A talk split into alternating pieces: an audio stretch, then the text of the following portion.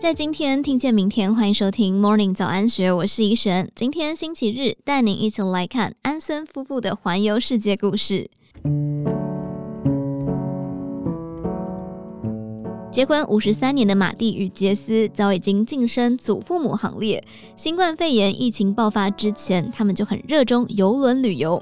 因此，二零二二年初，澳洲国境解封后，他们便展开报复性旅游计划。六月搭上第一趟航程，没想到这一搭就在邮轮“珊瑚公主号”上足足住了将近五百天。夫妻俩预计二零二四年八月“珊瑚公主号”结束航程后才会下船，不过届时也可能搭上另一艘更大的邮轮“皇冠公主号”，再待上一年。根据澳洲时事节目《A Current Affair》报道，安森夫妇并不是有钱人，只是因为孩子都已经成年，因此把原本居住的大房子卖掉，想改小平数退休宅养老。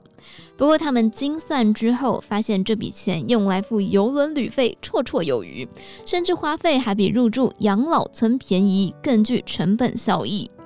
不过，长期旅游少了家人互动，难道不觉得孤单寂寞吗？杰斯坦言，其实儿孙都很忙，不过他们也会确保每次停靠澳洲母港时跟家人团聚，享受天伦之乐。至于大家关注安森夫妇究竟花了多少钱搭邮轮，根据珊瑚公主号官网资讯，为期七天经典加州海岸之旅，单人最低为台币一万一千三百七十元。如果两个人搭乘五十一趟类似航程，总金额还不到台币一百五十万元。许多人疑惑，为什么安森夫妇选择搭邮轮而非入住养老院？这是因为在澳洲入住养老院的所费不貲。澳洲养老院的收费包含四大项目：第一，每天的基础费用；第二，护理费用；第三，住宿费用；第四，额外费用，像是拥有独立卫浴、更高级的影音设备等。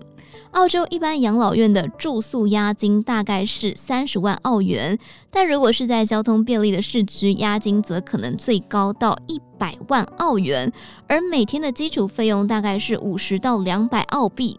许多长者可能拥有房产和不动产，却拿不出足够的现金来支付押金，因此养老机构也允许客户透过房贷利息每年缴付住房费用。因此，在澳洲，多数人的理想退休金目标是一百万澳币，而卖掉房子才住得起养老院也是常态。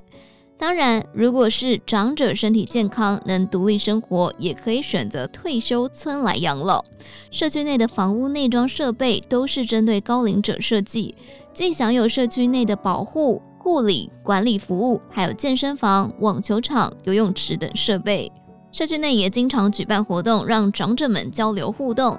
偶尔也能邀请儿女来留宿。不过，退休村并非出租，而是必须购买。入住期间，仍需要每个月支付社区的管理费以及服务杂费，且屋主过世后不能留给儿女继承。就算住个几年想卖掉，除了支付中介费，搬离时也必须另外支付一笔费用。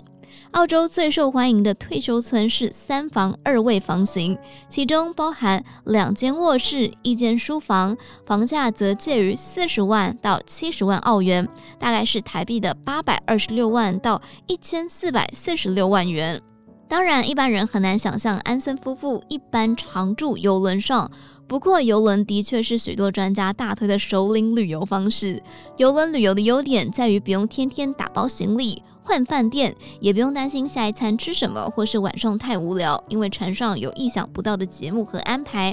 由于多数的食宿和交通都有人帮忙打点好，岸上观光则可以随自己的意愿、体力及喜好来选择，因此很推荐给年过五十的首领旅人。至于费用方面，如果上国外邮轮订购网站直接订购，选在旺季前后旅行等，有些航程每天每人花费甚至不到五十美元，并不像大家想象中的昂贵。